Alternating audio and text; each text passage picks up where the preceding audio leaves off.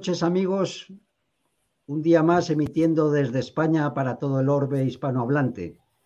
Hoy vamos a tratar el tema de la famosa moción de censura, Tamames contra Sánchez. Esa moción de censura que Vox anunció en diciembre y que, bueno, ha estado ahí aplazándose, ha estado con mucha especulación de quién iba a ser el candidato y finalmente, tras varios dimes y diretes, pues se ha decantado por la figura del economista y también político Ramón Tamames. Mm, mucho se ha especulado y se va a seguir especulando, muchos artículos ya, muchas declaraciones de políticos de un signo y de otro, pues eh, considerando lo que es esta moción, si es oportuna, si no lo es, si es un disparate, si es un esperpento, decía hoy Pachi López que era y que era banalizar la política. En el PP la han considerado algo mm, poco, recomendable, algo inútil, un gesto para la galería, una pérdida de tiempo, en fin, hemos oído toda clase de declaraciones. Y pues nos hemos traído a tres de nuestros grandes analistas para que analicemos todos esos aspectos, cómo lo ven desde los distintos puntos de vista y si creen que aquí, eh, que esto, eh, aparte de el, espectáculo interesante que, está proporcionando yo, ya en la política española, pues si esto puede tener eh, consecuencias mayores. Bien, están con nosotros, directamente os los presento, ahí están eh, Javier Torrox, bienvenido Javier.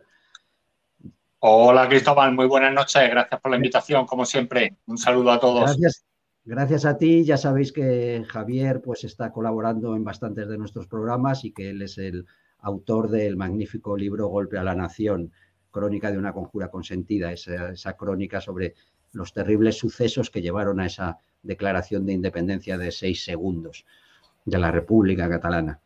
Bien, eh, junto a Javier, pues tenemos a nuestros habituales Iván Ábalos, que está en La Rioja. Bienvenido, Iván. Gracias por venir. Buenas tardes, Cristóbal. Buenas tardes, Héctor. Buenas tardes, Javier. Y buenas tardes, audiencia. Un día más. Aquí estamos para para ver qué sacamos en claro de todo esto. Gracias, Iván. Y por último, pues Héctor Martín desde Abu Dhabi, eh, pues a una hora ya intempestiva, pero aquí se ha venido a también aportar sus criterios ¿no? sobre este tema. Bienvenido, Héctor. Hola, Cristóbal. Hola, compañeros, y muy buenas noches a la audiencia. Un tema de análisis de la actualidad política española, que es lo que llevamos hoy. Y venga, mucho, mucho que comentar de nuestros análisis y de nuestra experiencia personal también. Gracias, Héctor. Pues venga, sin más dilación, eh, de todas estas cosas que eh, he dicho en la introducción, que se han comentado sobre, sobre esta moción de censura que ha presentado Vox, mm, lo primero me gustaría saber vuestra valoración, si vosotros la veis como algo interesante desde, desde un punto de vista político, si lo veis como un espectáculo, si lo veis como algo esperpéntico, como se está diciendo en algunos, en algunos lados. Eh, en fin, primera valoración y después ya vamos entrando sobre eh, lo que puede suponer para cada una de las fuerzas que compiten por gobernar España. Eh, Javier, si te parece, empezamos contigo y, y, nada, escuchamos con atención pues, lo que tengas que decirnos de esa primera valoración que te parece a ti la oportunidad o no de presentar esta moción de censura por parte de Vox. Adelante. Muchas gracias, Cristóbal. Pues yo creo que en primer lugar lo que habría que, hacer es, advertir de una cuestión que yo creo que es absolutamente esencial, que es básica y que es elemental.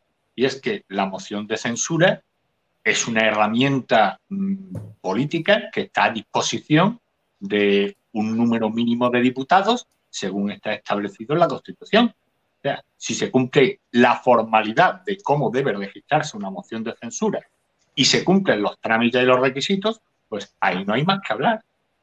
Hombre, la oposición a esa censura, quien se oponga a esa censura porque la va a sufrir o porque no le conviene que su contrincante político la presente porque pueda crecer eh, favorecido eh, por la presentación de esa moción, pues claro, van a atacarla, evidentemente, tal y como están haciendo el PSOE, todo el eh, del PSOE, Podemos y todos los separatistas y amigos de los separatistas y de los terroristas, por un lado, y por el otro lado, el PP. Claro, todos ellos se sienten atacados a ninguno de ellos beneficia porque solo puede beneficiar a Vox, tanto en caso de tener éxito como incluso no teniendo éxito. Y dicho esto, mmm, quiero ser muy, breve en esta primera intervención.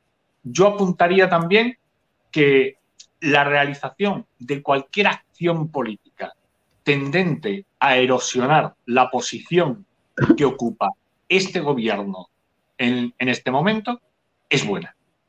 Todo lo que sea erosionar a Pedro Sánchez y a su bloque eh, separatista federalista es bueno. Uh -huh. Simplemente Gracias. ahí lo dejo por la hora, Cristóbal. Gracias, Javier. Pues, Iván, si quieres hacer tu, tu, primera apreciación de la oportunidad o no de esta moción, ¿cómo lo ves tú? Esta moción es una más entre tantas que se han hecho que no, no, no están pensadas para cumplir con el objetivo para el que supuestamente está pensada una moción de censura, que es tirar un gobierno. Es una moción de censura como hizo Podemos hace unos años también, Vox también hizo hace unos años. Una, eh, es una forma de eh, darse propaganda, pero además luego, un poco más adelante, voy a comentar un objetivo político que tiene esta moción de censura porque es interesante, porque está mandando un mensaje, ¿vale? De momento le voy a dar paso a Héctor, ¿eh? vale. porque entiendo que esto es una introducción, una pequeña introducción. ¿no? Sí, luego ya, ya hablamos de todos los aspectos y os enrolláis todo lo que queráis. Adelante, Héctor, tu primera valoración. Sí, gracias Cristóbal. Bueno, pues como decía Javier Torrox, la moción de censura es un instrumento constitucional que existe para el, desde el poder que prudentemente llamaré legislativo de los partidos en el Parlamento, pues cambiar el gobierno sin que haya unas elecciones generales de por medio. Eh, en principio, Vox va a perder la, la, moción, no tiene posibilidades de ganar, y entonces la razón de por qué lo hace pues no es más que estrategia electoral, estrategia de propaganda de cara a las próximas elecciones, que son las autonómicas y, municipales, autonómicas en la mayor parte de, de las autonomías, ¿no? Venimos con un gobierno del Partido Socialista ya muy desgastado, sobre todo por todo el tema de la ley del CSI y ahora los escándalos de las fiestas estas en, las Islas Canarias, ¿no? Y, bueno, pues eh, frente, a ese gobierno ya tan desgastado, el Partido Popular ha arreglado sus problemas internos y ha presentado una cara nueva que es Feijó que es de, de, la escuela de Mariano Rajoy, que espera heredar para que todo siga igual y aplica aquel dicho de siéntate en el porche de tu casa y verás pasar el cadáver de tu enemigo. Y las encuestas dicen que lo puede conseguir. Eh, entonces, eh, esta cara nueva, nueva entre comillas, del Partido Popular, pues anula esa irrupción electoral de Vox que actualmente se encuentra estancado en las encuestas. Actualmente Vox presenta 52 diputados en el, en el, Congreso ¿eh? y las encuestas parecen indicar que no va a pasar de ahí. Pareciera que ha tomado techo al menos con la situación política actual. Entonces, algo hay que hacer para que a Bascal no se le siga poniendo cara de muerto. ¿no? Y, y, bueno, pues esta, esta es la estrategia, presentando un candidato que hablaremos después, un candidato que aboga por el consenso. Es decir, el partido, en principio, situado más a la derecha del espectro político español, presenta un candidato de consenso eh, y exmiembro del Partido Comunista. ¿no? Y uno, podemos considerarle uno de los fundadores del régimen. Uh -huh. eh, con esta estrategia, aparte de ganar notoriedad, Vox modifica su posicionamiento ideológico hacia posiciones más de centro y no de tanta confrontación. Es decir, con esta moción de censura, Vox se acaba perfilando como un partido más del régimen, siempre a la sombra del Partido Socialista, que es el auténtico hacedor del régimen del 78 y el auténtico partido hegemónico de España en los últimos 40 años. Mm. Pues gracias, Héctor. Mm, sí habéis dicho que, bueno, que es una moción de censura más, eh, pero esta sí que tiene una novedad, porque yo creo que es la primera vez que se presenta un candidato que no solo no es el, secretario general del partido que presenta la, moción, sino que ni siquiera pertenece al partido, ¿no? Y que viene ideológicamente, al menos en origen, de Partido Comunista, aunque él, ya lo ha dicho y yo creo que es verdad, él nunca ha sido comunista, ¿no? De hecho, luego acabó en el CDS, ¿no? de Suárez. Pero bueno, sí que es alguien que, es de los fundadores de Izquierda Unida, que viene del, que ya sabéis que la Izquierda Unida se, creó a raíz de la plataforma anti-OTAN y de ahí surgió esa unión de, partidos de izquierda, ¿no? Y ahí estaba Tamames como fundador. Entonces eso al menos sí le da un toque de originalidad, ¿no? A mí sí que me ha, la verdad, me ha divertido e interesado esta, esta, esta moción porque creo que introduce una novedad, ¿no? En la lamentable y aburrida o desesperante política española y bueno, simplemente la curiosidad de escuchar lo que tenga que decir Tamames, pues yo creo que le, va, le da ya un interés por sí, por sí mismo. No sé si lo veis así o cómo valoráis el hecho este sorprendente, ¿no? De que presenten un candidato que además se, se, rumorearon otros candidatos, incluso Tamames ha hecho alusión, ¿no? A algunos otros que, a los que se les propuso antes que a él. Eh, si queréis tratar ese, asunto o si no, cada uno ya tirad por aquello que más os llame la atención o que creáis más pertinente comentar. Javier, empieza tú y, ya podéis iros interrumpiendo sin problema o, respondiendo a lo que el otro diga. Adelante, Javier. Muy bien, muchas gracias, Cristóbal. Pues yo creo que ese punto de imprevisibilidad que apuntas es muy interesante porque, claro, el señor Tamames eh, tiene ya 89 años y con esa edad dudo yo mucho que tenga muchas ambiciones que perseguir en lo que le quede de vida. Entonces, mm, todas sus naves están ya quemadas. Mm. Eso puede mm, abrir la puerta. Yo al menos quiero abrigar la esperanza de que el señor Mamames, Tamames, eh, desde ese punto de vista, ponga ciertas cartas sobre la mesa que nadie más se atreve a poner sobre la mesa porque tiene en mente qué pueda ser de su futuro político, de su carrera política, si las pusiera sobre la mesa. El señor Tamames no tiene ese peligro, entonces puede exponerse. Y yo tengo curiosidad por ver ahí qué es lo que puede suceder al respecto. Respecto a lo otro que apuntabas, eh, Cristóbal, sobre que eh, que le daba también un punto de, gracejo al, asunto con, lo aburrida y lo previsible que es la política española, la acción política española, yo creo que el hecho de que Vox presente como candidato en una moción de censura a Ramón Tamames, que como has indicado es prácticamente uno de los fundadores del régimen del 78, es una fantástica representación de lo que es Vox y el conflicto interno Mm, al que se enfrenta Vox desde que creció del modo en el que lo hizo.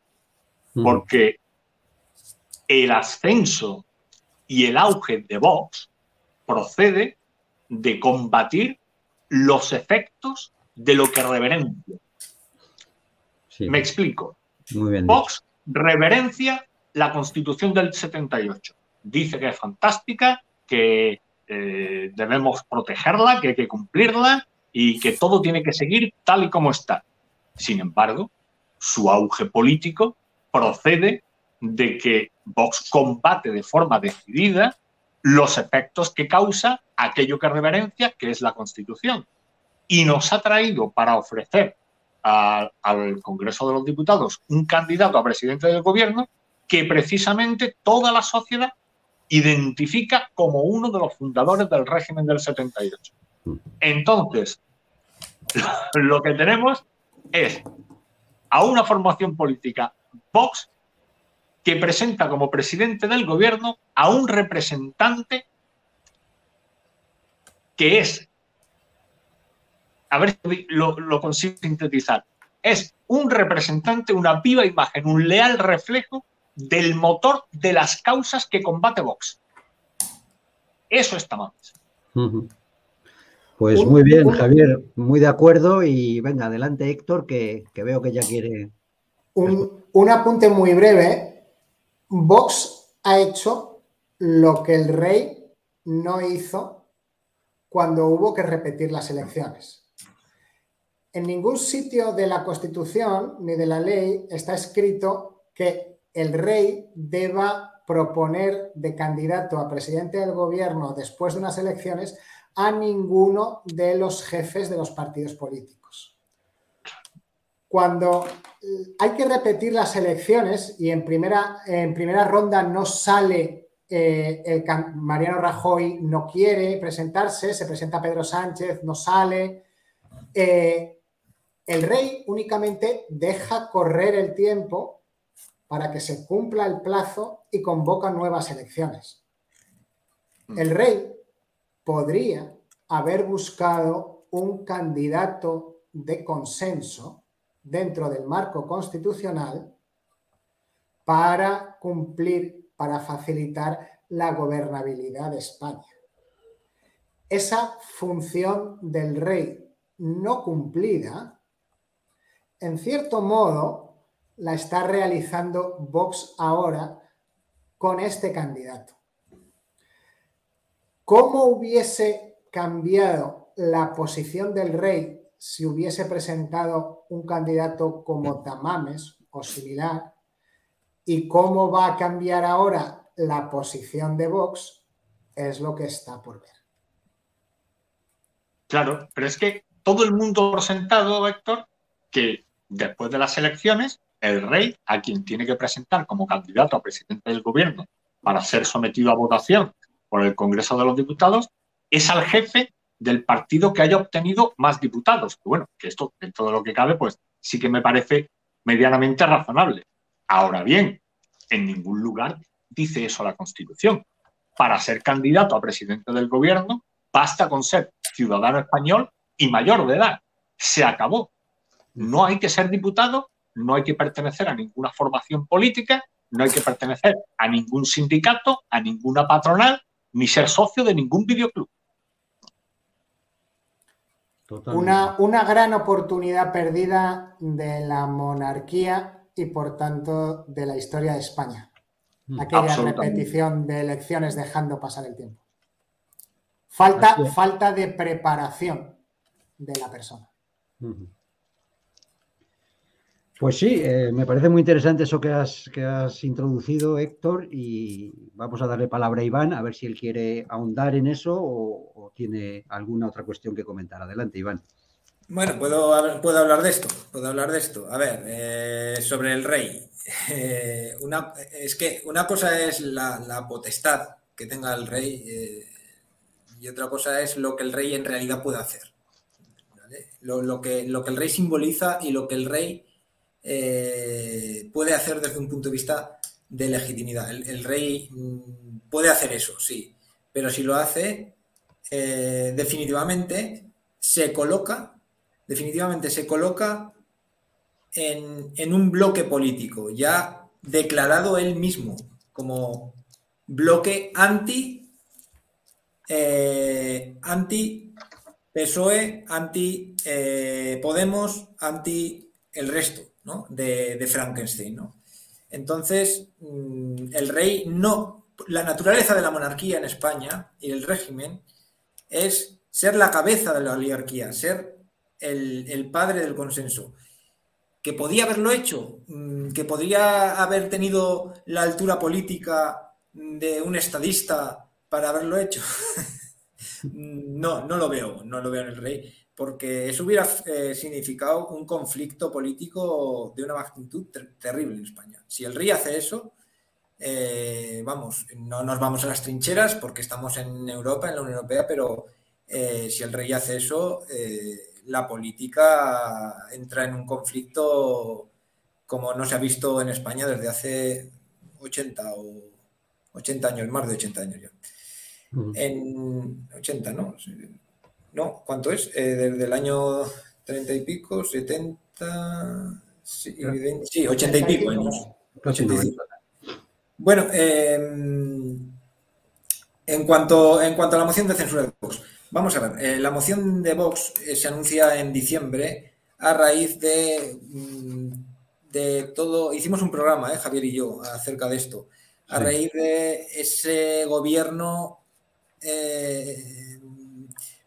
erigido en un poder constituyente perpetuo, me acuerdo que en ese programa Javier y yo lo denominamos así, un poder constituyente mm, perpetuo que todo lo puede a través del legislativo, querían tirar a los, jueces, la, legalidad vigente, el, poder judicial no valía, lo que valía era la voluntad popular eh, eh, que, emanaba o, que, que, existía en el Congreso el Congreso de los Diputados, fruto de la voluntad popular, eh, decía que tenía que ser así y así tenía que obrarse.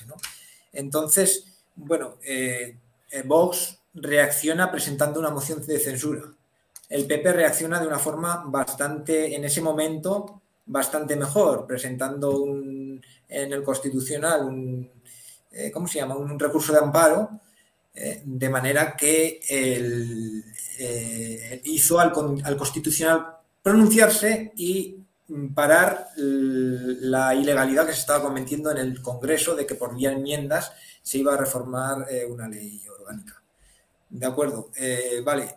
Mm, en, ese transcurso del anuncio de Vox, de la moción de censura, que al fin y al cabo es una forma de pronunciarse y de, sacar la cabeza ¿no? de, la melé del Congreso y decir, mirad, aquí estoy yo, que yo también existo, él ha comentado antes en ese sentido Héctor, eh, de, aquella situación además eh, bastante violenta políticamente hablando, el discurso, la actitud política de confrontación absoluta entre bloque de izquierda y bloque de derecha, eh, hasta hoy ha, ha, habido muchos cambios. ¿eh?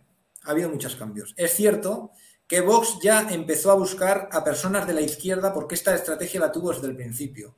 ¿eh? Porque Joaquín Leguina, o el que fue también secretario general del Partido Socialista Gallego, eh, Paco Vázquez, ¿eh? los buscó porque ella tenía pensado buscar a un hombre de, de izquierda, de consenso, de antiguo, ¿no? de, aquellos tiempos donde reinaba el consenso y la constitución, era un libro supremo sagrado, ¿eh? considerado por todos, pues se intentó buscar a alguien de ahí.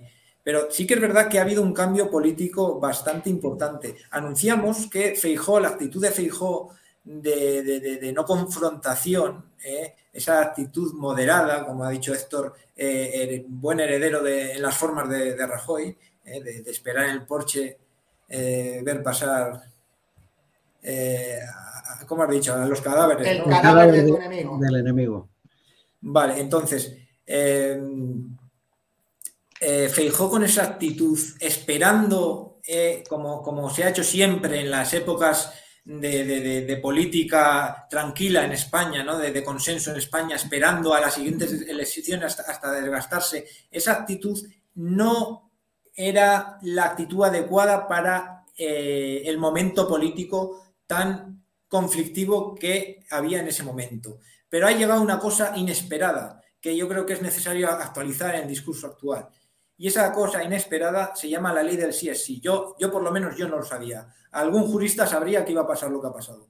Pero yo, yo no, yo no, y yo creo que, los que estamos aquí eh, no previmos en, diciembre el descalabro y el ridículo del gobierno actual, sobre todo mm, eh, que, ya se pone sobre todo, aunque ha sido todo el gobierno, eh, todo esto se ha votado, el PSOE ha participado en, votar la ley del sí, sí, todo este toda este, esta majadería, ¿no?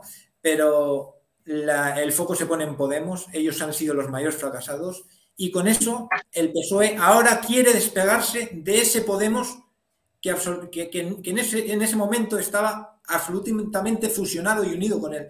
Ahora no le interesa por el ridículo que, eh, en el que le ha dejado el Poder Judicial, al fin y al cabo, aplicando la ley. ¿eh? No, no, no ha sido ningún movimiento político ni ninguna eh, conspiración contra, contra el gobierno. Ha sido simplemente la, legalidad y aplicarla. Eh, ese, ese, descalabro del gobierno hace que ahora fijo, ahora fijo, ya definitivamente yo creo que no va a tener ningún problema para ganar las elecciones porque el PSOE y Podemos no pueden investirse con esa fuerza constituyente capaz de darle la vuelta a, toda encuesta y a todos los pronósticos, ¿no? Que en ese, en momento yo creía que sí. Entonces, Vox ahora se presenta ¿eh? con un Feijó que se sabe que, va a ganar y un Feijó bastante moderado que no hace más que decirle al PSOE desde hace ya bastante tiempo y hace poco, y hace una semana la Cuca Gamarra, o hace menos, menos de una semana, Cuca Gamarra le dijo al PSOE en el Congreso que os tendemos la mano, ¿eh? o sea, en plan de pactar con el PSOE, nosotros los moderados, los partidos de toda la vida, el PP-PSOE, vamos a, pactar, vamos a volver a la, cordura, vamos a... Y Vox entonces se ve fuera. Entonces Vox quiere, quiere una cara ¿eh? que les haga a ellos moderados para decirle a Fijo, tranquilo, tranquilo, que nosotros también somos moderados. Nosotros también somos moderados y con nosotros también puedes pactar. Por tanto, para mí, la razón de la moción de censura es esa. Para mí, la, razón de la moción de censura es un mensaje al PP y a Fijo. Y es decirle a Fijo, con nosotros puedes pactar. Pero es un mensaje, no un mensaje privado que se podía hacer por privado. No, es un mensaje que le pone en un compromiso a Fijo. Porque está cogiendo a una persona de los tiempos del consenso, una persona de izquierdas, ya Tamames dijo incluso que miraron a Felipe González y a Alfonso Guerra para, para, que ocupara ese papel, que hoy es el papel que ocupa Tamames, para atraer a, a, ese Feijó moderado, para que no tenga problemas en pactar, para poner a Feijó en un compromiso con sus propios electores a la hora de que mm, de, los pactos para que no puedan escudarse en que Vox es un ultraderecha, para que ya eh, se le identifique a Vox como un partido moderado. Entonces, mm, creo que me he alargado un poquito, lo voy a dejar aquí. Eh, pero bueno, esta es mi posición básica inicial sobre... está, muy bien y da pie pues, a lo que os iba a preguntar ahora, que es precisamente eso, porque hay gente que está diciendo, bueno, oficialmente es una moción de censura contra Sánchez, pero hay quien está diciendo que en realidad es una moción de censura contra el PP, que, a quien busca eh, perjudicar realmente es, es, es, al PP, eso dicen algunos. Yo, no, no es perjudicar al PP. No es yo no digo que esté de acuerdo. Tú dices que es para precisamente mostrarse comprometerle. Como, alguien moderado que se puede pactar con ellos. De hecho, ya ha pactado con Tamames no tocar ciertos temas como el tema del aborto, el ley de, ley de biogen, temas feminismo, etcétera, etcétera. Eso ya ha dicho Tamames que han pactado dejarlo, dejarlo al margen. Entonces, me gustaría preguntaros eso. ¿Es una moción de censura fundamentalmente contra Sánchez? es una estrategia de Vox para situarse ahí en el bloque de la derecha y, como, como socio confiable, o es, como dicen algunos, de los más furibundos, ¿no? sobre todo del PP, que es un, intento de poner en apuros al, PP y dejarle un poco fuera de juego. No sé cómo lo veis. Javier, si quieres tú empezar. Pues yo creo que precisamente esto último que, que dices, Cristóbal, de que mm, desde el PP acusan a, Vox de hacer la, moción de censura no contra el gobierno, sino contra el PP, es eh, el perfecto reflejo de lo que acaba de decir Iván.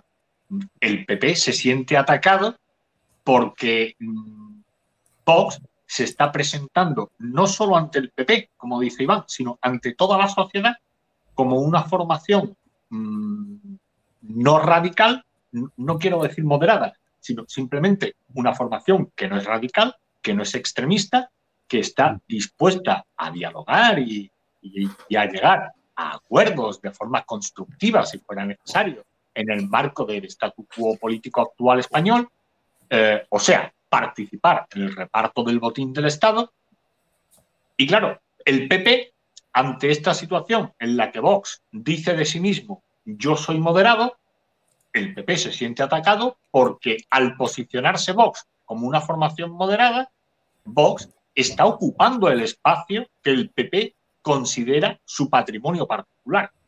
Pero si el PP no defiende ese espacio político ese espacio político queda libre si no lo defiende el PP. Entonces, no solo es que Vox esté legitimado para ocupar el espacio que el PP rehúsa ocupar, sino que incluso ocupándolo el PP, Vox o cualquier otra formación que pudiera surgir en el futuro tiene perfecto derecho y legitimidad política para tratar de ocupar ese mismo espacio y hacerle la competencia y robarle los votos. Porque aquí hay, algo muy gracioso. La gente se cree que, que, los votos son patrimonio suyo. Bueno, los del PSOE sí, porque los han comprado porque lleva 40 años comprando votos. Y entonces, pues, el PSOE sí que es lógico que diga, aquí hay 5 millones de votos que son míos y no me los va a quitar nadie. Y en cuanto se convocan unas elecciones generales, yo ya cuento con esos 5 millones de votos de partida.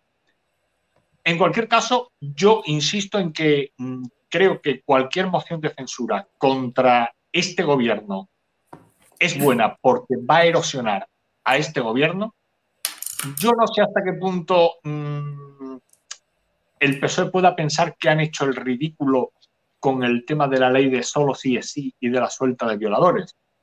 Yo no creo, me inclino a pensar de que no hay ni un solo gesto que sea gratuito en estos niveles de, de poder y me cuesta mucho creer que se les hubiera escapado los efectos jurídicos que iba a tener esa ley. Me cuesta mucho pensar que desoyeron todas las advertencias y que desoyeron todos los informes que recibieron al respecto. Pero si, hasta se escribieron cientos de columnas eh, antes de la entrada en vigor del CSI, cuando se estaba tramitando, eh, eh, comentando los efectos que iba a tener y que finalmente ha tenido. Así que yo no creo que eso haya sido algo que se les haya escapado al gobierno, mm, que, que, haya andado despistado el gobierno, sino que ha sido algo totalmente deliberado y hecho a sabiendas de lo que iban a hacer por alguna razón que ellos tendrán. A mí, desde luego, no se me ocurre. Sí. Javier, perdóname, pero yo, no, sé si fue no sé si fue deliberado o no, pero lo que está claro es que eh, les, vamos, les ha venido bastante mal desde un punto de vista electoral. Yo creo que el, y no, sé, no hay más que ver cómo se está rompiendo la unión del gobierno. Es decir, si ellos deliberaron o conspiraron o, pensaron que esto iba, iba, a darles algún tipo de objetivo, el hacerlo de esta forma, desoyendo a los informes que le están mandando, eh, ese objetivo no sé si lo habrán conseguido, pero lo que sí que han conseguido es eh, por, ejemplo, Podemos, eh, yo creo que, perder eh, puntos y perder, perder escaños en las, en las próximas elecciones. Y, Podemos está muerto. ¿Eh? Podemos está muerto. Podemos, sabe que ellos no van a, sacar nada de las próximas elecciones. Pero, pero con la ley del sí sí no han sacado nada bueno en, cuanto a eso. lo que han hecho ha sido perder más. O sea, lo que deliberaron o lo que, o lo que pensaron que iban a conseguir, yo creo que, que han calculado mal han calculado mal. Si ha sido calculado, yo creo que lo que han, calculado ha sido mal. Podemos, si es posible, que haya calculado mal. El PSOE no. El PSOE, el PSOE no sabe muy bien lo que hace. No, hace nada gratuito. Y en, esta, en este momento político y a estas alturas de la legislatura, lo digo muy brevemente, Héctor, que, veo que quieres intervenir, mm, está a punto de acabar la legislatura. PSOE y Podemos tienen que escenificar su ruptura porque las elecciones están por venir. No pueden llegar totalmente de la mano a las elecciones. Tienen que escenificar para sus audiencias, para su público, para su electorado. Tienen que eh, hacer un, teatrillo de estos como los de los cantantes estos, no me acuerdo cómo se llamaban, que hacían el teatro de la, pareja que discutía. Pues igual. Eso, Pimpinela. Muy, muy bien, pues si os parece, eh, habéis comentado varias cuestiones ¿no? sobre la moción de censura. Eh, se dice que, bueno, que si es un acto propagandístico, eh, etcétera, pero mm, digo yo, uy, no sé qué pasa, que se, va y viene mi imagen. Eh, que un poco todas las mociones de censura han sido, han sido así, ¿no? de hecho, la única moción de censura que ha conseguido su objetivo ha sido la por la que llegó Sánchez al, al poder, pero que también fue porque Rajoy no hizo lo que se supone que tenía que hacer, ¿no? Que era pues, pues dimitir, eh, en fin, hacer otra, en vez de irse a, emborrachar al bar y dejar allí el bolso de Soraya en representación suya, él podría haber evitado eh, fácilmente la, victoria de Sánchez en esa moción, pero es la única. En general, todas las mociones de censura han sido siempre actos de propaganda, de presentar a tu candidato. Y, y, en esta, sin embargo, no, porque no estás presentando al candidato que vas a presentar a las elecciones. ¿no? Esta tiene, yo creo que elementos novedosos que se pueden analizar y que a la luz del sistema que tenemos, pues le voy a dar palabra a Héctor porque creo que él va a comentar pues si realmente las mociones de censura con nuestro sistema político, sistema electoral, etcétera, reglamentos de, moción de censura, pues tienen algún sentido, sirven para algo, pueden, pueden llegar a un buen término. Adelante, Héctor, si quieres comentar, como me decías, eh, cuestiones más técnico-políticas. Sí, gracias, Cristóbal. Bueno, para, lo que sirve la moción de censura en, el régimen actual, yo creo que lo hemos, lo hemos comentado ya, ¿no? Eso no quita para que eh, los compañeros quieran añadir algo más. Pero eh, la tesis que yo quiero defender en este momento es que en un régimen democrático la moción de censura es un instrumento que no existe. Es decir, en un régimen democrático formal, con separación de poderes, el Parlamento, el Poder Legislativo, no puede nombrar un presidente del gobierno.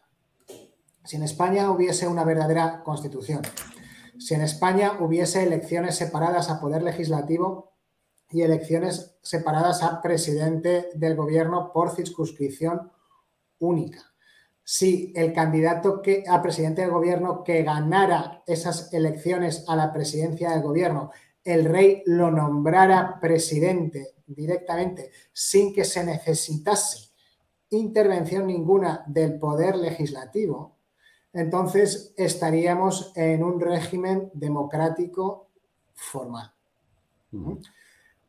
Eh, esto es así. Luego, eh, eso no significa que en, democracia, en una democracia el poder legislativo y el ejecutivo sean independientes, no pueden serlo, no pueden serlo. Y ahí es donde se equivoca César Vidal criticando a Antonio García Trevijano. César Vidal no ha entendido la teoría de Antonio García Trevijano porque él dice que Trevijano propone la independencia entre el poder legislativo y el ejecutivo. Y debido a eso, César Vidal le tacha de ignorante en derecho hay que tenerlos muy grandes para llamar a don Antonio ignorante al derecho. Claro, lo puede hacer alguien que no ha entendido su teoría. La relación que propone Antonio García Trevijano entre el poder legislativo y el poder ejecutivo es una relación de equilibrio, no de independencia. Una relación de equilibrio es, es imposible que haya independencia, ¿de acuerdo? Y para garantizar ese equilibrio, lo que propone Trevijano es la dualidad entre el poder legislativo y el poder ejecutivo. Es decir, que el Parlamento no pueda nombrar un presidente del gobierno, pero sí lo pueda destituir a condición de disolverse el Parlamento también y convocar nuevas elecciones separadas a Ejecutivo y Legislativo. Y en el otro lado, el presidente del gobierno debe tener la potestad de disolver el Parlamento si el Parlamento le está haciendo imposible gobernar, aprobando rápidamente leyes que anulen sus decretos. El presidente debe poder disolver el Parlamento a condición de dimitir él también de manera inmediata en el mismo decreto de disolución del Parlamento y convocar elecciones separadas. Este equilibrio entre poder legislativo y poder ejecutivo es precisamente lo que no tenemos en España y es lo que posibilita que el mecanismo no democrático de la moción de censura gobernada con los votos mandados por los jefes de la oligarquía, mandados por los jefes de los partidos políticos, esto es lo que hace que el régimen español no sea democrático. Y hemos visto el esperpento.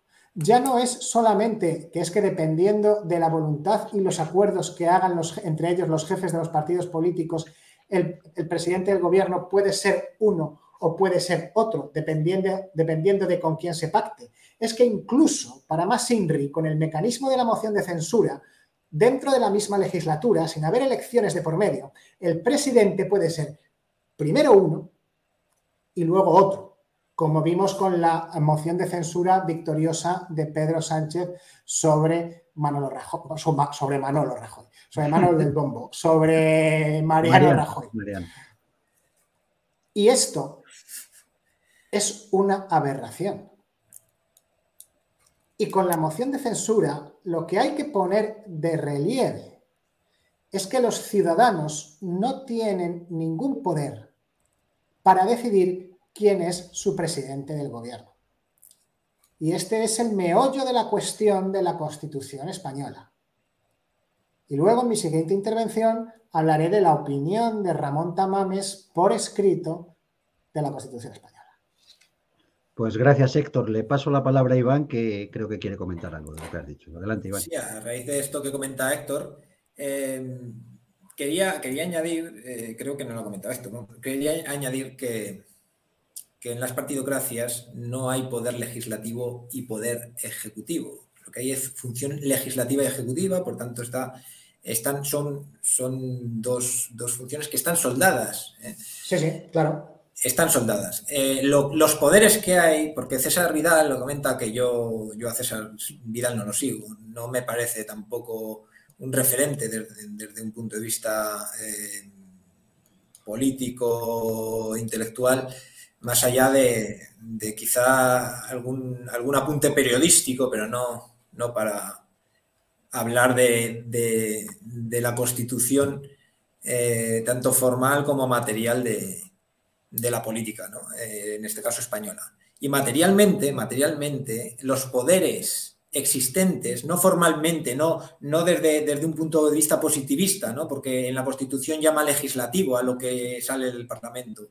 El Parlamento es un edificio que está ocupado por las facciones del Estado, los partidos del Estado. Esos son los verdaderos poderes existentes, materialmente existentes en el Estado. Los partidos políticos, las facciones del Estado. Esos son los, poderes. Y a través de esos poderes ¿eh? es cómo eh, se actualiza, digamos, el, poder en España. Es decir, son las cuotas de poder eh, que se identifican en los escaños obtenidos cada partido, que como cada partido con sus escaños, esos escaños van en bloque, de, forma eh, unánime y unívoca eh, con lo que dice el jefe de partido, eso en sí hace que los escaños constituyan o configuren una cuota de poder de partido. Y en función de las cuotas de poder de partido, que es lo único que los votantes dirimen, que, que, de una oligarquía de partidos los votantes mm, eh, configuren eh, las cuotas de poder de, cada partido, en función de eso es como se hace todo. Y una moción de censura eh, de una partidocracia lo único que hace es actualizar digamos, las relaciones entre los partidos políticos a partir de las cuotas de poder obtenidas en las elecciones. Es decir, es lo mismo que pasa en unas elecciones en las cuales un partido necesita pactar con otro para formar gobierno, pero de repente esos partidos ya no se ponen de acuerdo y se ponen de acuerdo con otro, entonces se pacta con otro partido y se forma de gobierno y se, monta una moción de censura. Pero esa moción de censura eh, eh, conlleva un poco una ficción del como si hubiera democracia. Entonces parece que es el poder legislativo contra el poder ejecutivo, contra el gobierno que lo va a tirar. Y entonces también necesitan justificarlo con algún caso de corrupción. Eh, o con alguna cosa, pero en, realidad lo que ha pasado es que se, se actualiza la relación entre, entre, los partidos, entre la oligarquía. Es una actualización de las relaciones entre, las entre, entre la, la oligarquía de partidos. Esas son las mociones de censura de los estados de partido, porque los verdaderos poderes son los partidos. Por tanto, César Vidal es un positivista, ignorante, eh, en este campo por lo menos, desde a mi modo de ver, no lo sigo, pero tal y como ha comentado Héctor, pues es la conclusión que, puedo sacar. Muy bien, Iván. Javier, ¿quieres comentar algo sobre este, sobre este tema? ¿Tienes algo que añadir? sí, me gustaría añadir un, matiz que yo creo que sería interesante eh, añadirlo a, las brillantes intervenciones de Héctor y de Iván, que sería el siguiente. Hablamos siempre del gobierno, eh, bueno, siempre no, tal y como está la situación política española, el statu quo español eh, establecido por, la Constitución de 1978 y tal y como ha descrito fantásticamente Iván, son facciones del Estado. Los partidos, el gobierno, mm, en cualquier caso, forma parte del Estado y un poder legislativo formal, real, no formaría parte del Estado, aunque lo llamemos poderes del Estado, eh, pero en realidad eso en una democracia formal no, no sería stricto sensu de, de esa forma. Porque si bien el gobierno sin ser todo el gobierno del Estado. El Estado es una parte integrante del gobierno, pero el gobierno sí que tiene la alta dirección del Estado. Es el gerente del Estado, por así decir. Gobierna al Estado. Pero el legislativo no es el Estado. El legislativo es el que opera de intermediación entre el individuo y el Estado. En estos momentos, dado que las Cortes y el gobierno están todos en manos de facciones del Estado, el individuo, el ciudadano común, el español corriente, está solo ante el Estado. No hay nada que intermedie entre él y el Estado. Intermedian unas urnas de metacrilato en las que lo único que puede es introducir listas, crear, como decía Iván, eh, proporciones en las que los partidos pues, se reparten los escaños y se reparten las cuotas de poder eh, en cada legislatura. Pero lo que realmente necesitamos es esa separación de poderes mediante dos elecciones separadas, porque no otra cosa es la separación de poderes, sino la separación de los medios de elección de esos poderes. Eso, eh, esa es la base eh, íntima de la separación de poderes, la separación de sus medios de elección. En el momento en el que el ciudadano ya puede elegir de forma directa en una urna a su gobierno y en otra urna de forma directa también. A su diputado ya tiene el ciudadano, su representante, con el que hacer frente al gobierno.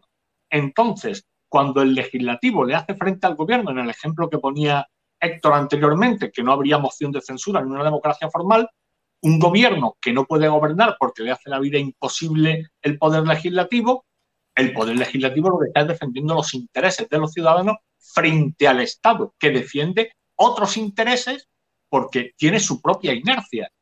Entonces, está la solución que apuntaba Héctor, eh, establecida por Antonio García Trevijano en su teoría pura de la República, en la que el Poder Ejecutivo tiene capacidad de disolver al legislativo siempre y cuando esa disolución implique también la suya. Y del mismo modo el legislativo tiene exactamente la misma capacidad de disolver al Poder Ejecutivo siempre y cuando esa disolución del Poder Ejecutivo implique también la disolución de la totalidad del Poder Legislativo. Eso es lo que quería apuntar Cristóbal. Muy bien, pues muchas gracias y si os parece, pues vamos a entrar en, eh, vamos a hablar del candidato de Ramón Tamames, ¿no? ¿Quién es? Eh, ¿Por qué la elección de Tamames? y, bueno, que, también hay que ver su parte, ¿no? El qué interés tiene en, prestarse a, bueno, a, esta jugada, por lo menos arriesgada, ¿no? A, su edad. A mí no me ha gustado nada algunos comentarios que ha habido, eh, afeándole el que él sea ya una persona de mucha edad. Yo me acuerdo, por ejemplo, de Ernest Junger, que vivió 103 años, y yo vi una entrevista con él cuando tenía 100 años, y vamos, era alguien que tenía la cabeza muy bien amueblada, muy clara, muy lúcida. Y por lo que yo he oído a, Ramón Tamames, pues le veo bastante bien, ¿no? En ese, en ese sentido. Entonces, esa especie de paternalismo a la inversa que han usado algunos periodistas y algunos políticos, entre ellos Feijó, ¿no? Que ha dicho, yo si fuera mi padre no, no le dejaría que hiciera esto porque se está exponiendo al ridículo y no sé qué, etcétera. Pues no sé, me gustaría escucharos cómo valoráis vosotros la figura de, de Tamames y la oportunidad para él también de, presentarse a, este acto, ¿no? No sé quién de los tres quiere, quiere empezar a analizar la figura. Bueno, eh, Cristóbal, yo quiero decir una cosa a, raíz de esto que has dicho de, que, de las críticas a Tamames por la edad. Vamos a ver que tenemos al presidente de los Estados Unidos que está gaga, que me está contando la gente. Si Tamames, si Tamames ahora mismo, Tamames ahora mismo tiene más lucidez que Biden, el presidente de los Estados Unidos, nada más y nada menos. Y, que Sánchez, ¿eh? aunque sea más ¿Eh? joven. Y que Sánchez, aunque sea más joven. Pues, pues hombre, sí, pero tampoco quería ir a eso, pero sí. Así que bueno, no sé si quieren, si quieren empezar algún si quiere empezar algún compañero. Porque yo, yo tengo pensado hablar de, Tamames en cuanto al 23F, que ha habido una, crítica, pero igual, igual pues que hable algún pues compañero antes. Si, quiere, Héctor, que yo creo que él se ha, se ha leído incluso la, obra de Tamames, ¿no? Su famosa estructura económica de España, y creo que tiene bien estudiado su pensamiento, ¿no? Entonces, Héctor, si quieres, pues expon lo que, lo que tú hayas concluido, ¿no? Y además creo que le conociste personalmente en algún momento. Cuéntanos. Sí, gracias Cristóbal. Bueno, eh, Ramón Tamames es, un economista, es eh, economista del Estado en excedencia y es posiblemente el mejor economista vivo que existe en España, o por lo menos el, de el que tiene un conocimiento más completo. Sobre todo una vez que ha muerto Juan Velarde, que murió hace dos o tres, dos o tres semanas. Es uno de los representantes de la llamada Escuela, Escuela de Madrid, como ha explicado ya también algún día Roberto Centeno. Em, yo le, conocí solamente una vez, tuve ocasión de estar con él solamente, solamente una vez y fue en una conferencia que dio en el Colegio de Ingenieros de Caminos en Madrid, en la calle Almagro. Esta conferencia me acuerdo porque fue en el año 2012 el, día que la selección española volvía a España celebrando la, Eurocopa, la, segunda, que fue la que ganó Vicente del Bosque, a ver, la segunda de la época moderna, me refiero, ¿no? Eh, la excusa para la conferencia aquella de Ramón Tamames, va a hacer ahora 13 años, va a hacer ahora 2012, va a hacer ahora 11 años, eh, fue que se presentaba una nueva época de la revista de obras públicas y Ramón Tamames había sido fundador de la revista o había sido colaborador antiguamente y tal.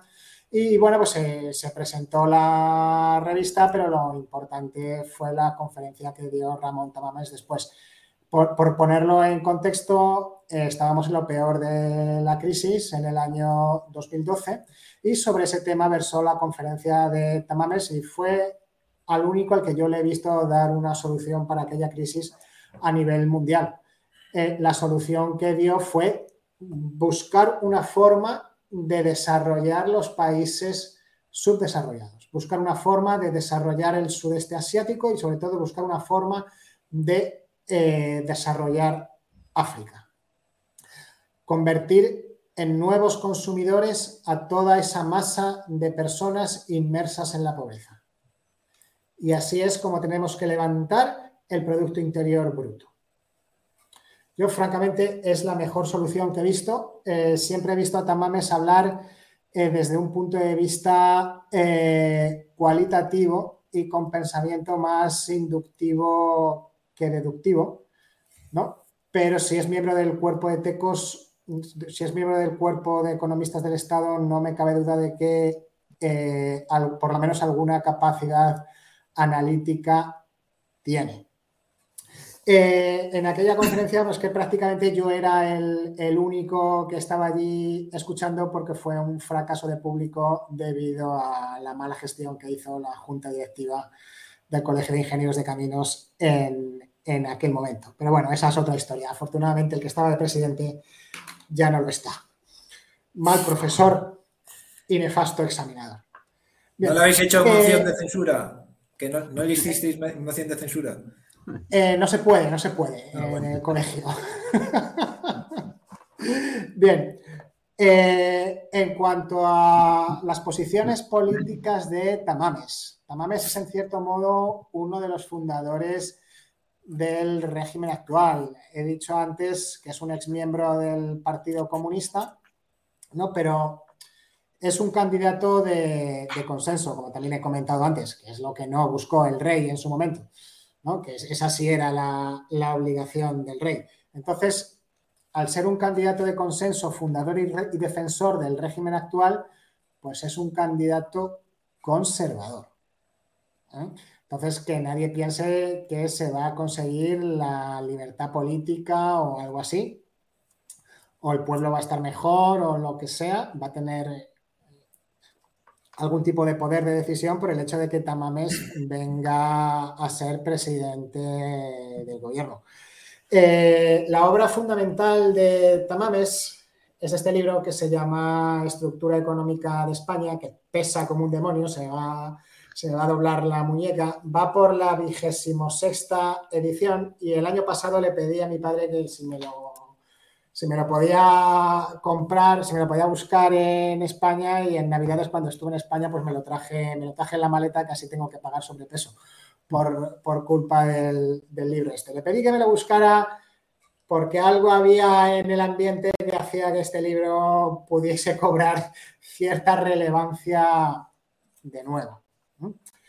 Eh, es un libro, pues como antes he comentado, del pensamiento de Tamames, pues eh, sobre todo eh, cualitativo, muy completo, pero claro, comete el pecado de que el que mucho abarca, poco aprieta. Entonces, aunque es muy amplio, claro, le, falta, le, falta, le falta profundidad, aunque tal vez no sea ese el el objetivo, el objetivo del libro. Eh, esta, esta, última edición del año pasado viene actualizada con eh, temas de la economía del coronavirus, incluso habla de la guerra de Ucrania. Y eh, en la página 991, pues tiene unas líneas acerca de cómo ve el autor Ramón Tamames el futuro constitucional de España y creo que muy brevemente, a ver si puedo leer algunas de ellas que creo que sintetizan muy bien el pensamiento político actual de, Ramón Tamames. Dice aquí, página 999, 991, segundo párrafo, el futuro es inescrutable. Todo lo más cabe hacerse algunas previsiones a medio turno, planteando lo que Peter Drucker llamó las anticipaciones racionales, es decir, tomando como base lo que ya estamos viendo de transformaciones de instituciones y objetivos mirando más allá de lo cotidiano. Esto está escrito en plena transformación pseudo-constitucional de Pedro Sánchez el año pasado. ¿eh? En esta dirección no cabe duda, y en este capítulo creo que hemos tratado de confirmarlo al máximo, que el futuro de España está ligado al cumplimiento de su constitución de 1978 y que pretender desviaciones de cualquier tipo sobre la necesidad de cumplir con la ley de leyes que se dieron los españoles tras el referéndum de ese mismo año, 6 de diciembre, no cabe conceptuarlo como algo realmente sostenible.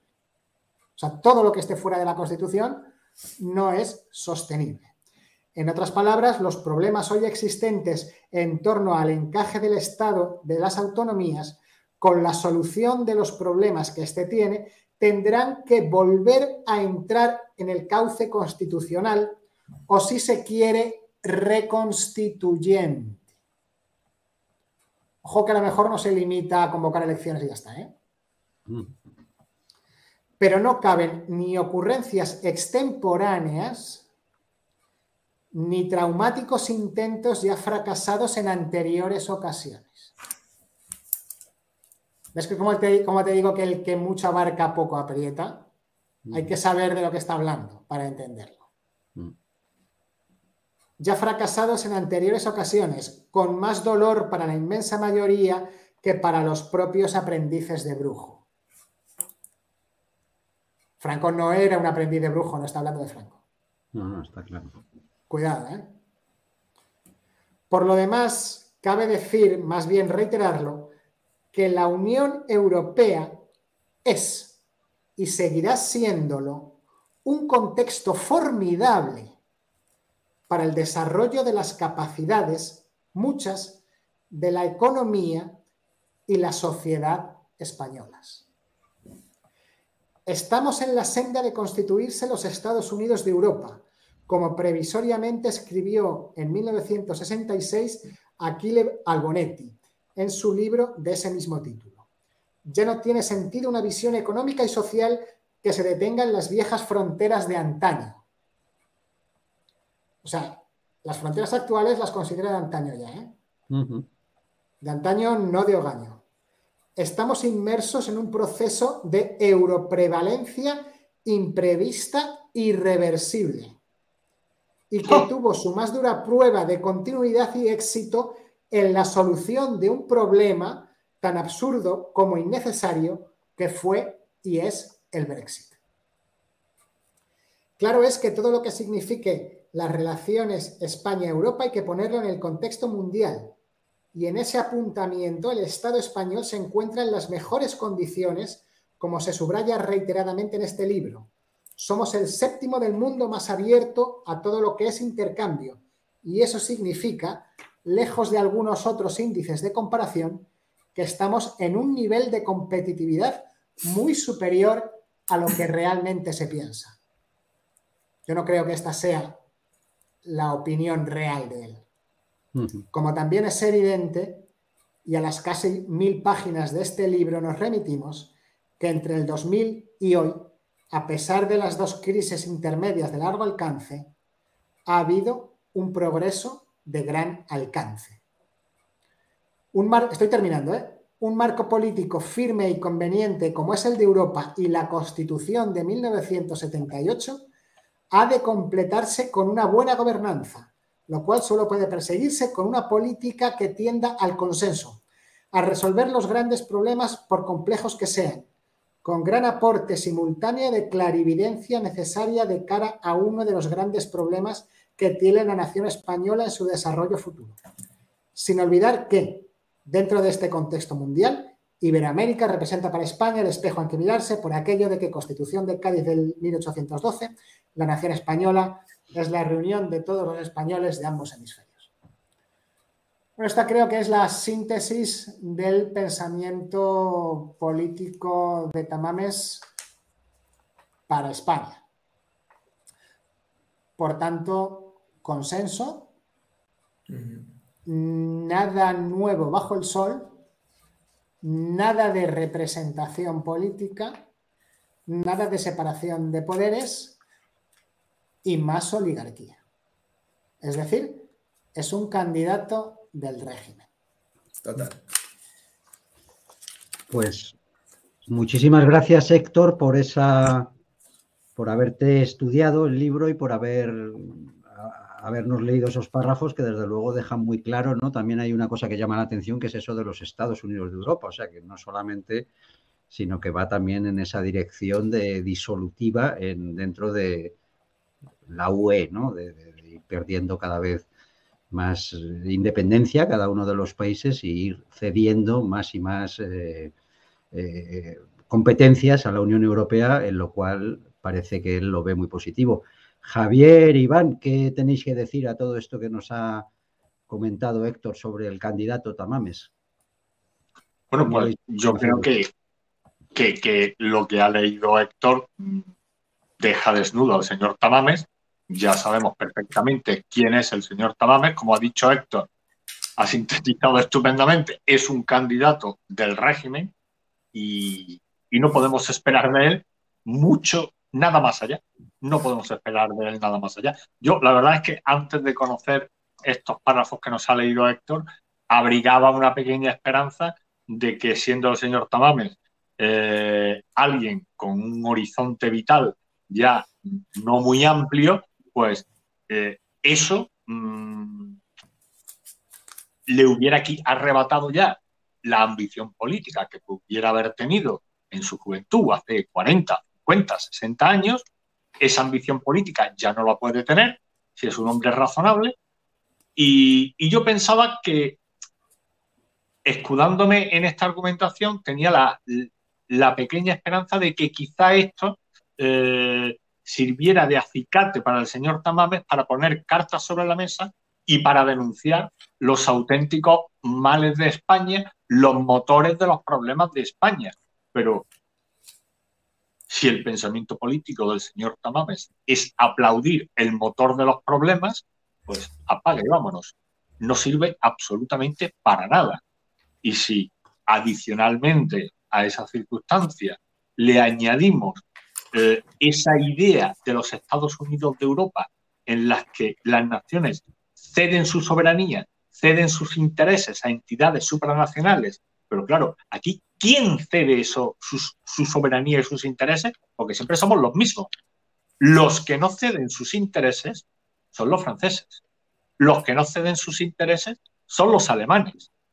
Los franceses operan, están operando desde hace ya bastante tiempo bajo los intereses de Alemania, que a su vez opera siguiendo los intereses de los Estados Unidos.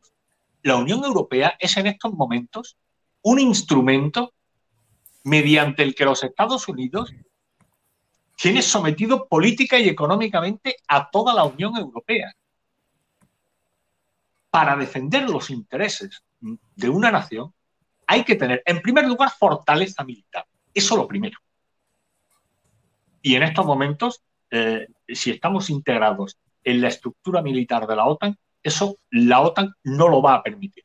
La OTAN no va a permitir que surja en su seno un competidor militar. Pero para ser soberanos de forma real, en primer lugar necesitamos fortaleza militar.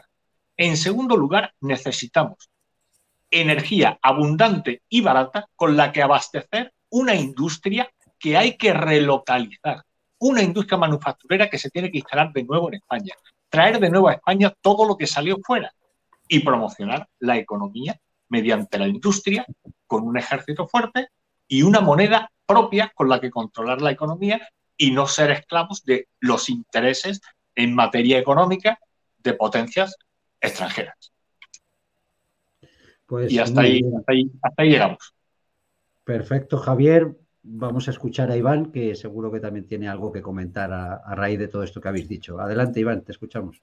Tenía algo que comentar, pero habló Javier y ahora tengo otra cosa que comentar porque he abierto. Adelante. lo que quieras. a, ver, a ver lo que puedo comentar. Vamos a ver. Eh, lo último que dice, que ha dicho Javier sobre. Solo quiero apuntar sobre, sobre el, tema industrial, ¿no? el, la actualidad industrial española, ¿no? que va también un poco con, la especialidad de Tamames, ¿no? Eh, eh, de económica, de economía. Eh, por cierto, gracias a esto, para acercarnos al personaje, yo mm, puedo conocer la figura política, pero desconozco su figura, su figura económica. De todas formas, has, hablado desde un punto de vista político también de, de Tamames, ¿no? Pero quiero comentar, a raíz de lo que ha comentado ahora Javier sobre, sobre la industria, una noticia que, que, la he leído hoy, que Ferrovial se va a Países Bajos.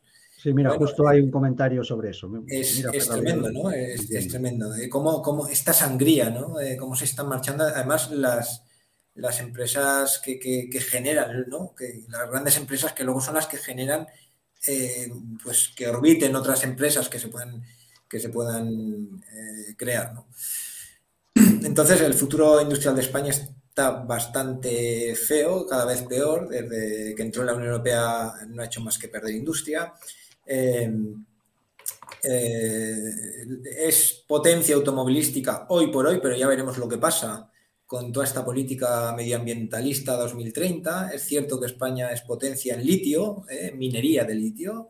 Ya veremos lo que se hace acerca de ello. Alguna fábrica de baterías, ¿no? Se anuncia por ahí. No sé lo que opinará Javier Tamamer de todo este panorama. Eh, Europa, Europa, ¿no? Europa, ¿qué es Europa? Europa, claro, eh, la Europa de los, este, los Estados Unidos de Europa, ¿no? Esa, especie de federación que se pretende y se quiere, que, viene mucho de, de, esta generación del 78 empeñada y obcecada, sobre todo en la izquierda, de homologarse a Europa.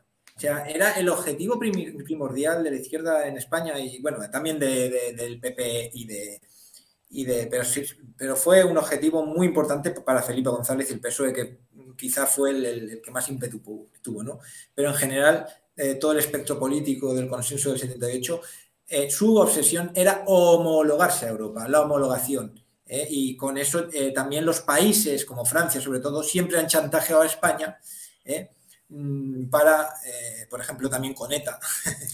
con ETA también, también lo chantajear a Giscard d'Estaing o, incluso, eh, ¿cómo se llama? Este Mitterrand, ¿no? De tener en el País Vasco francés a, los etarras escondidos eh, para, pues bueno, mientras que España no estaba en la Unión Europea, pues jugaban un poco a ese chantaje. España siempre ha sido una complejada que se ha querido parecer a Europa, por lo menos desde la muerte de, de Franco. Y en realidad esa homologación de Europa no es más que un, eh, dominio que hacen los países, esto lo comentó un poco eh, Javier, los países punteros, sobre todo los del norte y el eje franco-alemán, a los países del, sur o países como España.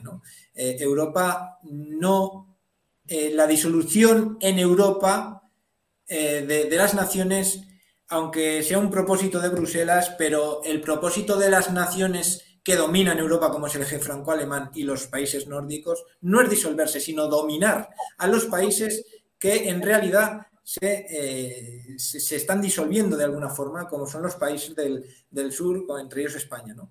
Entonces, eh, Europa nunca va a ser una federación al ritmo que va, porque Europa es una plataforma de dominación de unos países contra otros. Y además es una plataforma que sirve bien a Estados Unidos para dominar a todos los países europeos. Pero dentro de esa dominación a todos los países europeos, también los europeos hacen su dominación a otros, unos a otros. Entonces, Europa es un tinglao que no hay quien lo entienda ni nunca lo va a entender nadie ¿eh? y simplemente es un espacio de subordinación de unas naciones a otras. ¿De acuerdo? Eh, pero quería hablar, porque el 23F lo voy a dejar para luego, porque claro, eh, Héctor también ha abierto un tema bastante importante sobre el tema de la Constitución eh, ese, eh, a ver, Tamames viene a representar eh, lo que es el espíritu de la transición y el espíritu, el espíritu del régimen del 78 y su verdadera constitución. el régimen del 78 no está constituido por la, la, constitución del 78. El régimen del 78 se constituye por el, el llamado pacto del silencio, que es el consenso tácito, tácito, ¿eh? porque no, no, hubo tal pacto, tácito que se hizo ¿eh? Eh, entre los años 76 y 77, una vez ya eliminada la opción rupturista, ¿de acuerdo? Y ya una vez confirmada ya definitivamente que se iba hacia la reforma, ¿vale? Entonces, es el consenso y la Constitución del 78 es fruto de ese consenso. Es fruto de... Por eso no me extraña eh, que, Ramón Tamames o incluso el propio Herrero de Miñón eh, hablen de, eh, de constituyente o de mutación constitucional. Es decir, si esta constitución no sirve, pues, pues, pues, pues hacemos otra sin, sin, tirar el régimen y sin ni siquiera decir que cambiamos la constitución, sino le damos otro tipo de interpretación y si hay que cambiar algo de la letra y hay que reconstituirla, pues se reconstituye porque aquí lo que prima es el consenso. ¿eh? O sea, Tamames es partícipe del espíritu del régimen del, llamado del 78, que más bien es del 76-77, aunque Cristóbal a veces le gusta llamarlo el 82, porque es cierto que en el 82 se consolida. Como se llama, afecta a todo. Estoy apasionado por lo que están diciendo. Yo como que ha hablado de libertad. Y como él... Sí, no sé qué ha colado un audio ahí, no sé.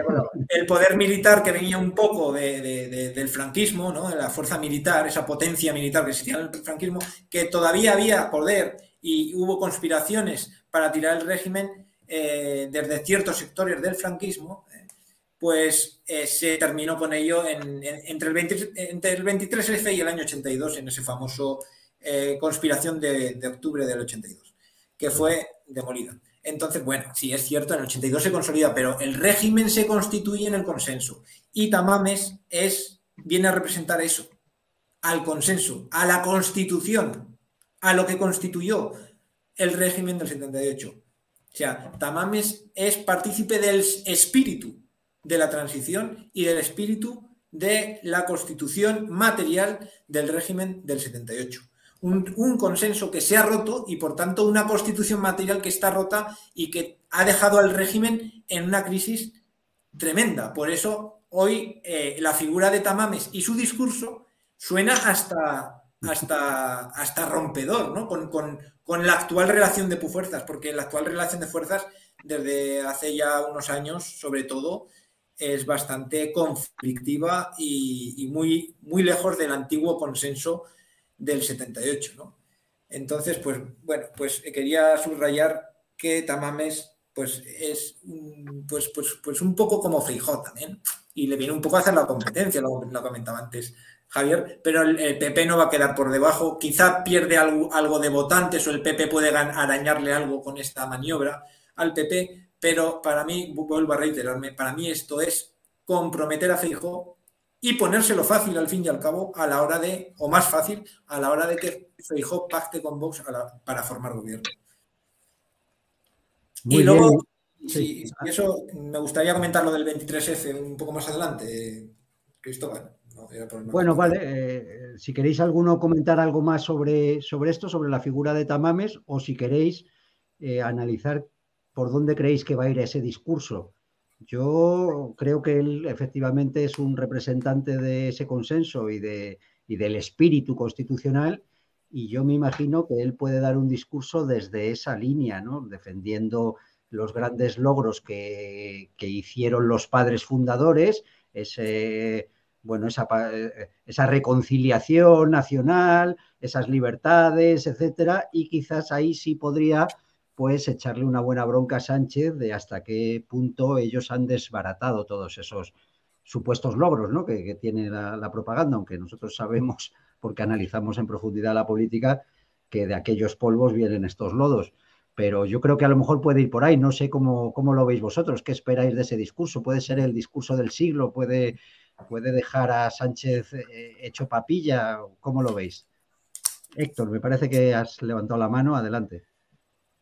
Sí, bueno, pues yo creo que con todo lo que hemos comentado aquí de la figura del candidato, mm, mi opinión en esto coincide con la de Roberto Centeno, ¿no? Eh, creo que le puede hacer un buen pliego de cargos a, Pedro Sánchez desde la tribuna del Congreso, eh, precisamente representando eso, el espíritu del régimen del 78. Y sobre eso, eh, sobre el tema de no enfrentar a unos españoles con otros, es lo que va a versar su discurso, además de sobre economía, que es una ocasión excelente para que el profesor de economía se explique y le dé una buena lección a Pedro Sánchez interpretando datos, de, datos verdaderos y proponiendo política económica. Y yo creo que eso es, eso es lo que hará. Ok, Héctor, pues Javier, ¿quieres comentar tú qué esperas del discurso de Tamames? Sí, pues yo no sé qué será lo que, lo que pueda decir Ramón Tamames en, su discurso. Como dije antes, yo abrigaba la esperanza de que al no tener un horizonte vital amplio, tampoco eso deduce también las ambiciones y esperaba que eso pudiera infundarle valor para poner las cartas sobre la mesa y, y, y señalar los verdaderos motores de los males políticos de España.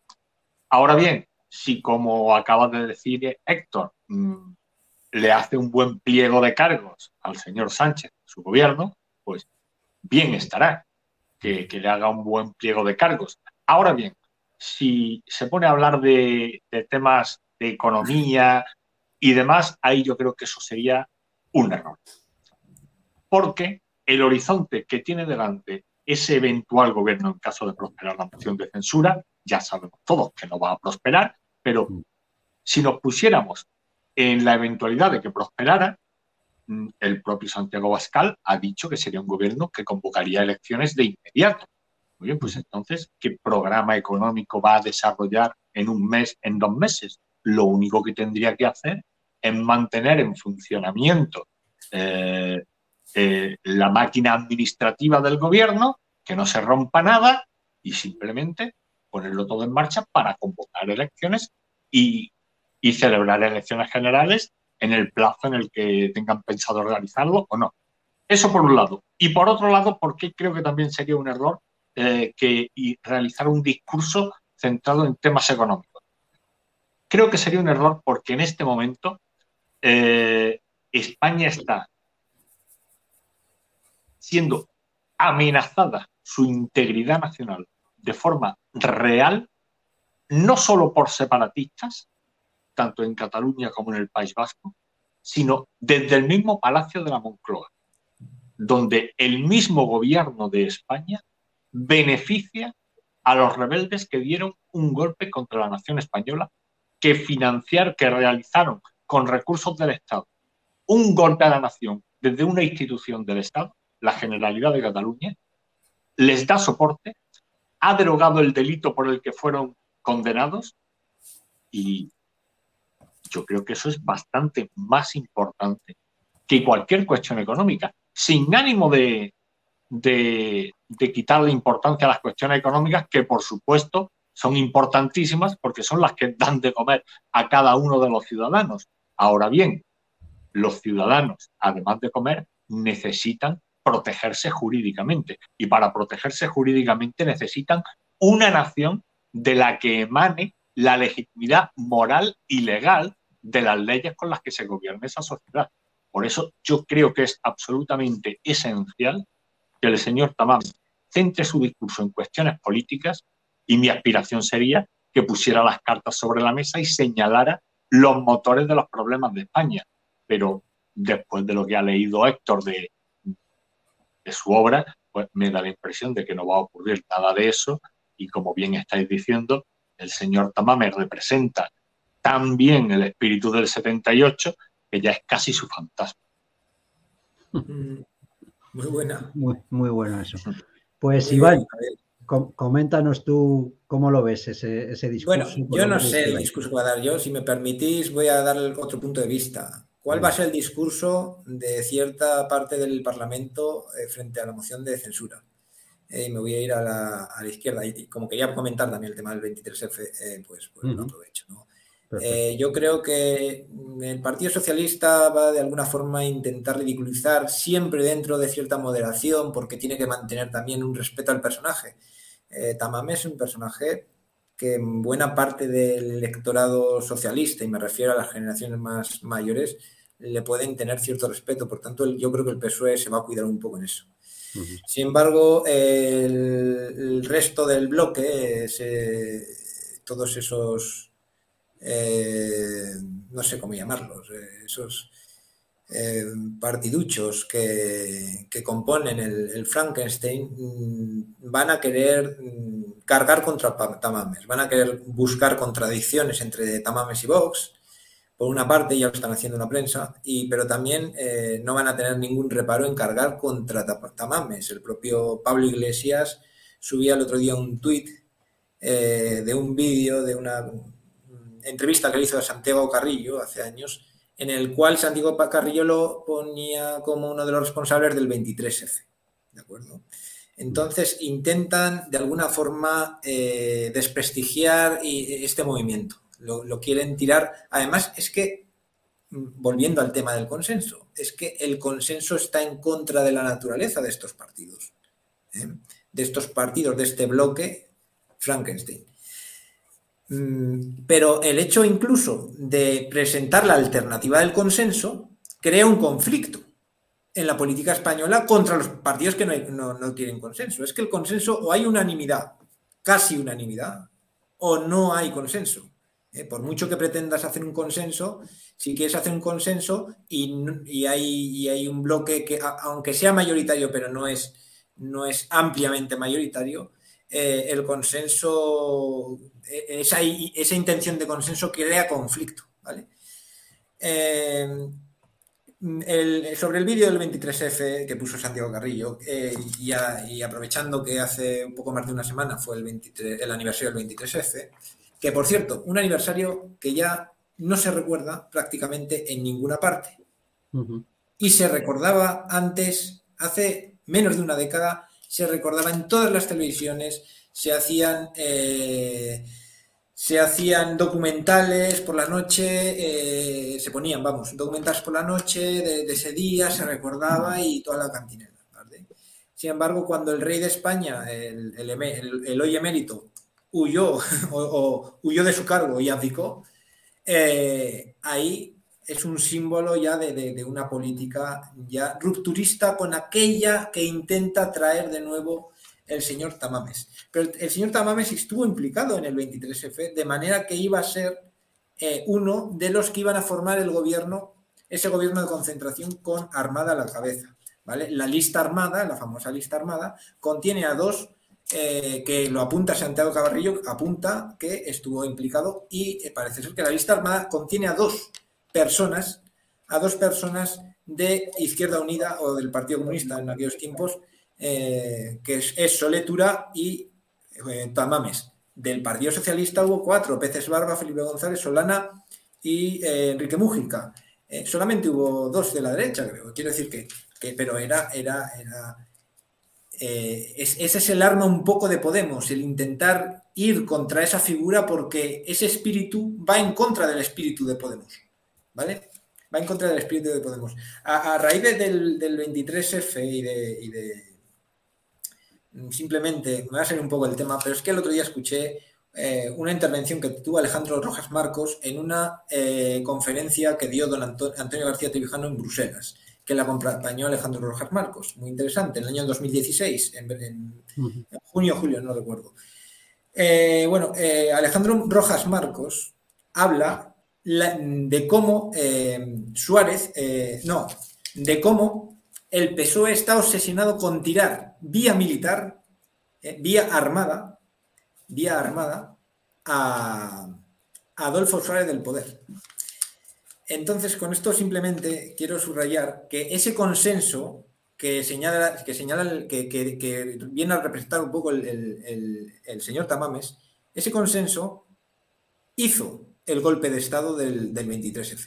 ¿De acuerdo? O sea, que los consensos, eh, o, esa voz consenso, que parece ser una voz que parece una virtud política, que parece que trae, que trae eh, bondad y, tranquilidad y paz, ¿eh? ese consenso simplemente lo que trae es una, un univocismo político, ¿eh? con, el, con, el, cual se han dado los mayores golpes de Estado mm, o, grandes golpes de Estado en España. ¿eh? Con el consenso, todos han callado la corrupción y todos han callado los golpes de Estado y han conspirado para, de alguna forma, eh, salir eh, airosos eh, en el poder o, salvar al régimen, como hicieron en el 23F, salvar al régimen mediante un golpe de Estado. Así que el consenso no es una virtud política para nada, simplemente quería... quería No sé si alguno queréis añadir algo a estos a los comentarios que han hecho otros compañeros. Adelante, Javier. Sí, una cosa muy sintética, muy breve, tan solo dos segundos respecto a esto último que ha dicho Iván acerca del consenso. El consenso es el nombre que el marketing le da al reparto del botín. Simplemente, el consenso es la palabra con la que la propaganda del sistema oculta el reparto del botín. Nada más. Muy bien. Pues muy bien, pues si os parece, yo creo que hemos tocado ya los temas, hemos visto, hemos hablado del personaje, hemos hablado de las distintas posturas que hay ante esta moción de censura de Vox y si queréis, pues os doy unos minutos a cada uno para las conclusiones que queráis sacar de, de, todo esto y bueno, si pensáis que esto tiene arreglo de algún modo. Entonces, si os parece, le doy primero a Héctor por si se quiere retirar, que sé que allí es muy tarde, luego Iván y acabamos con Javier. Pues adelante, Héctor, esa conclusión final. Sí, gracias, eh, Cristóbal. Eh, no, dentro del régimen político actual no hay solución y es la continuación, la continuación de la deriva. Eh, la oligarquía funciona por consenso y eso produce la progresiva degeneración del régimen. El día que se quiere buscar a alguien que sea listo, hay que coger a uno que tiene 89 años, porque no hay nadie más que, tenga, que tenga, capacidad. ¿no? Eh, el régimen es irreformable desde dentro y bueno, y, Y voy a terminar como empecé, ¿no? Diciendo que Vox, con todo, pues esta moción de censura no es más que una jugada política particular eh, de Vox, buscando integrarse definitivamente dentro del régimen, girando hacia el centro con un candidato de consenso para no desaparecer. UPyD lo intentó por el centro, desapareció. Ciudadanos lo intentó por el centro, desapareció. Podemos lo intentó por la izquierda, fracaso actual y futura desaparición. Y Vox intenta no desaparecer. Entre ellos, eh, con esta jugada. Pero, aparte de eso, consecuencias para el régimen español con este candidato mm, y dentro de este régimen, eh, pues absolutamente ninguna. Lo único, intentar parar esa deriva que ha tomado el régimen de estas leyes que caminan hacia la destrucción de, la sociedad española. Pero si es verdad que han pactado entre Tamames y Vox eh, no hablar de estos temas del solo si es sí, del otro y del otro, pues entonces es que ya ni siquiera eso. El último punto que queda por tratar es qué gana Tamames con esto y cuál es su motivación que puede buscar algo de protagonismo político por ambición de poder a sus 89 años, pues, pues puede ser.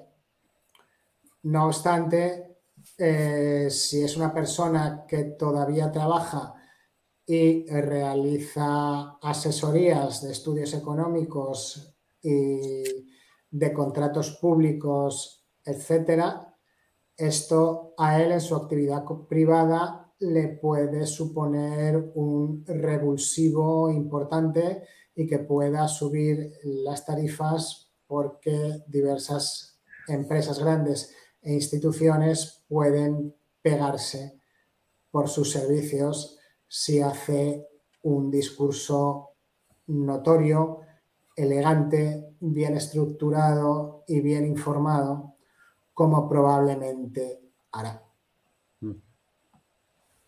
Muchas gracias, Héctor. Iván, tu conclusión de, todo este asunto. Yo ya lo he dicho, creo que lo he dicho todo. No sé si hemos comentado que, Tamames en su día dijo de, una nación catalana, pero esto es redundar un poco más. El propio Herrero de Miñón también ha hablado en términos así. Y Feijó también habla de naciones. O sea que, es que el propio consenso también lleva eso. Es que, es que no, es que no, que es que no, que es que no, esto no iba a ninguna parte, más que a perpetuar lo que ya había, ¿vale? Yo casi prefiero mm, Podemos, vamos, y bueno, no, vamos a ver. me parece, es que, a ver si me entendéis. Eh, yo casi prefiero a, a partidos que quieran romper romper eh, lo establecido, no consolidarlo, no es, entonces, eh, Tamames viene un poco a consolidar a, lo que sea, lo, que sea, lo que, lo, que está a punto de hundirse, por lo que le, quiere poner un puntal ahí para, para, ver si aguanta, ¿no? Entonces, por eso digo que prefiero Podemos, claro, ojalá Podemos no, no, hiciese tantas tonterías, ni dijese tantas tonterías. Y al igual que dijo Podemos, pues, pues pueden ser otros, ¿no?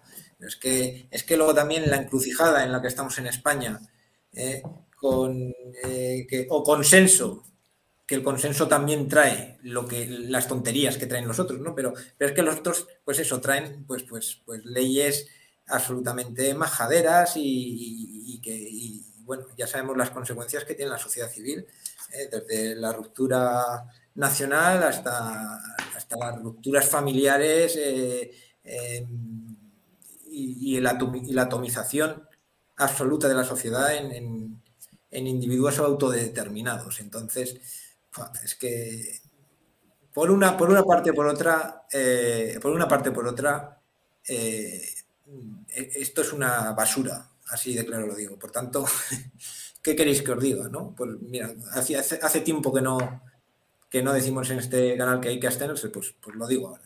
Yo creo que, no, es que, es que no hay opción más allá de, abstenerse. ¿Qué, vas a hacer? ¿Qué vas a hacer? ¿El mal menor? ¿Cuál es el mal menor? Aquí, si es que no hay ni mal menor, ni mal menor hay, ¿vale? Mm. y, si, y si lo hubiera, si hubiera un mal menor, tampoco tendría sentido porque el mal menor es el mal. Entonces, pues nada, yo lo dejo ahí, Cristóbal. Pues muchas gracias, Iván. Javier, nos queda escuchar tu conclusión final. Sí, pues muy, muy brevemente, Cristóbal, gracias. Como apuntaba Héctor antes, ¿qué puede mover a Ramón Tamames a haber aceptado eh, ser el candidato a presidente del gobierno en esta moción de censura que ha registrado Vox? Héctor apunta mm, motivaciones económicas. Yo creo que ya tiene una edad este señor como para que esas motivaciones económicas ya puedan estar un poco más calmadas o aplacadas. Quiero pensar, o sé, es muy probable que me pueda equivocar al respecto, pero yo creo que el principal afán que mueve al señor Tamames para aceptar eh, ser este candidato es la vanidad, que es uno de los motores del mundo, la vanidad.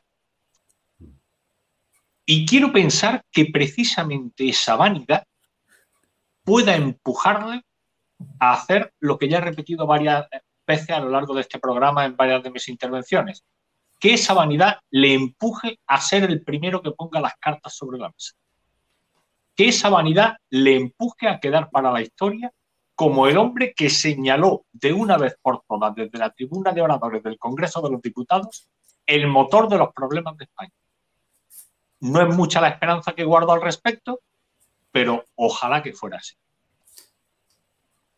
Pues ojalá, Javier, gracias y desde luego eh, vamos a estar todos muy atentos a ese discurso, a ver si cumple las expectativas que cada uno tenga.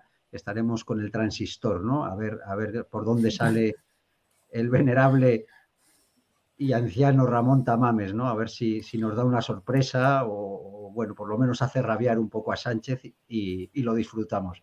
Muchísimas gracias a los tres, Héctor, Iván y Javier, pues por esos análisis políticos no partidistas, cosa que es raro escuchar en España, porque siempre cada uno va, pues según de, qué facción del estado de partido sea, pues hace, hace los análisis. Así que agradeceros que seáis capaces de analizar en profundidad, con objetividad y sin interés partidista, ¿no? Viendo la realidad de España. Vuestro interés como el de todos los que estamos aquí, pues es lo, mejor para España, cada uno como lo entendemos.